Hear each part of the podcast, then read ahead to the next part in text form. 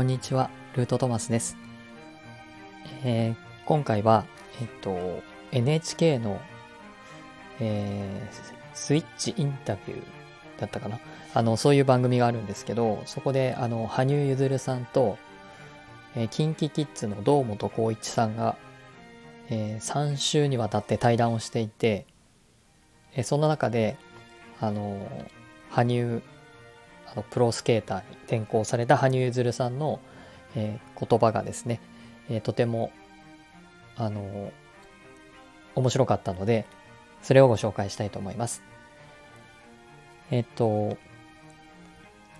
まずそのスケートリンクにあの堂本さんが、えー羽生さんの練習風景を、えー見に行って、えー前日にでその次の日に対談してるっていうような話だったんですけどまああの調子が悪ければあのあまりきつい練習はしないしもしかして練習そのものをしないかもしれないで調子が良ければあの練習をするので、えー練習風景を見られるかどうかはその時のコンディション次第ですってだから絶対にできるとは保証しませんっていうか保証できませんっていうかまあそういうような説明が事前に堂本さんの方にあったそうです。でまあそのことについて、まあ、質問した時にやっぱりそのえー羽生さんが答えたのは、えっと、あまり調子が悪い時に練習をしても、まあ、失敗したり、うん、悪い経験できなくやろうと思ったけどできないっていうような悪い経験が、えー積み重なってしまうだけで結局いいことはないのでそういう時は練習をしないか軽めの練習で終わるっていうようなことを言っていてなぜならその悪い経験の方が、えー脳には快楽を生みやすいんじゃないかっていうのがその羽生さんの、えー考えでした。でなぜならそのなぜ快楽だと思うかっていうとその悪い経験の方がそこに浸りやすいそしてそのミスしたこと悪い経験をこう何回も何回も反復するようなあの時ミスしたよねとかこの曲で前やった時にミスしたよねとかできなかったよねっていうようなものを反復し、まあ、それを記憶していくのでどんどん大きくなって、えーさらに言えばそれがトラウマになって、えーできないことを何回も何回も反復することによって刷り込みになってこの曲をここでここのスケート場でかけるともうこれはできないっていうような決めつけに、ね、なっていってしまうっていうような流れができてしまう。それはあの彼は一般化してるんじゃなくて自分にはそういう傾向があるっていうふうに自己分析をしてるっていう話でした。でこの彼が今自己分析しているこの感覚っていうのは、えー生命の木でいくと9と10 10が肉体なので彼のこの肉体を使ったその表現とかスケートとかっていうこの彼の現実世界10の世界で彼は肉体を通じてそういうふうなミスとか悪いコンディションが悪い中で練習をするっていうことの結果が脳の中でなのでこれは9になるんですけど、えー悪い経験値の方が脳の快楽を生みやすいっていうこの9の中で起きていることを6のところから自分が自己分析してるっていうような形で彼は堂本さんと対談しているっていうなんかそういう図式があのあって彼のその視点っていうのは自分の脳の中に何が起きてるのかっていうことをきちんとこうやって言語化して説明できてるっていうとこがすごいなと。思って。しかもそれは彼がこう体で、えー自分の体を使ってスケートという形で、えー自分を表現するとか、まあ、競技をするとかそういうことをやっている時に、えーそこにどっぷり使ってしまっていればベールの下っていう生命の木でいくと7890の世界だけで、えー生きていることになるんですけど彼はまあそれはすぐにできるようになったことではないかもしれないしもう、えー競技を引退してプロになってっていう彼のこのすごい若い時からのキャリアが十分にもあるわけなので、その中で彼が培った自分を客観視するっていうその視点ですね。それがしっかりできていてかつあの自分のその脳の中の傾向まで、きちんと説明ができてそれを考慮した上で自分の練習プログラムっていうものがきちんと今日何をやるべきなのかっていうことを体に問いかけ、えコンディションに問いかけ、えそれをけそれを判断して今日はやめておこうみたいなことができるっていうことが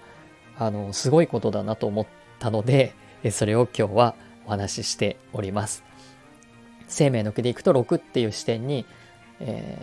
ー、かなり長い間その6っていうのはなかなか一瞬パッてひらめいてあそういうことなのかっていうふうに、えー、自分自身を振り返ることができた時に初めて上がれる、えー、セフィラーのポイントになるんですけれどもちょっと生命の木をねこれなかなかお見せできないのであのなんだろう最初のあの画面に写真を貼ることしかできないのですけれどもえっと生命の木はその自分を、えー、客観視するための俯瞰するための、えー、ツールとして魂を磨くためのツールとして、えー、あり僕はそれの講座をあの前回もご紹介する配信をしてるんですけどもあのそれを使って内観をするっていうこと自分を見つめて魂を磨いて、えー、本来の自己とつながるっていうための、まあ、そういうまあ、講座をやってるんですけども、まあ、彼の場合はですねさすがもうそういう本当に最近思うのは、えー、素晴らしい活躍をしている、えー、プロのアスリートの方っていうのは大体大体これができて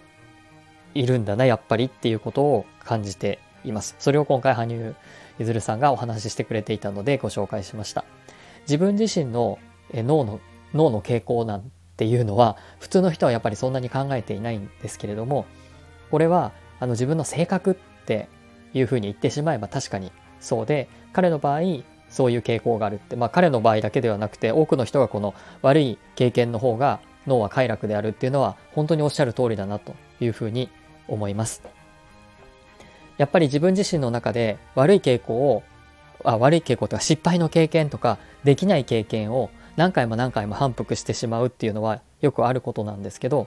えー、なんでかって言ったらそれがもし苦痛だったら絶対に反復なんかできないはずなんですね。一回で十分なんです。その記憶が一回刷り込まれれば、一回分かれば、えー、それはあの何ら快楽でないなら繰り返す必要はないんですけれども、やっぱりその失敗の失敗の記憶を何回も思い出して何回も、えー、自分の中でえ自己否定をしていくっていうことは実はそれが快楽なんだっていうそう快楽だっていうふうに思えないと思うんですけど普通は。あのだって楽しくないから別に。でもどうせ自分なんてって言ってることが快楽だからこそ人はそこに陥りやすいっていうことですね。彼はそれをはっきりと、えー、言っていたのですごいなと思いました。なかなかこれを快楽だっていうふうに気がつけないんですけれども人は快楽でなかったら繰り返すことっていうのは絶対しないっていうのは僕もそう思うのであの例えばあのコーヒーを飲むとうんなんだっけアドレナリンじゃなくてそのカフェインとかの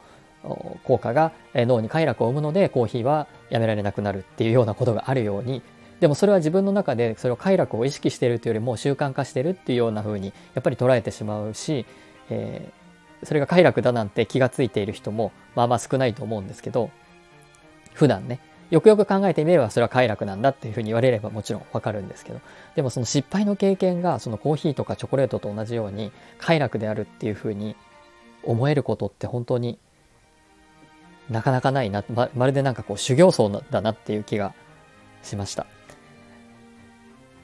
なので、えっと、自分自身のねその性格だっていうふうに思ってしまうと僕はこれはあの占いとか先生術とかの、えー、弊害弊害の一面というかですね。あの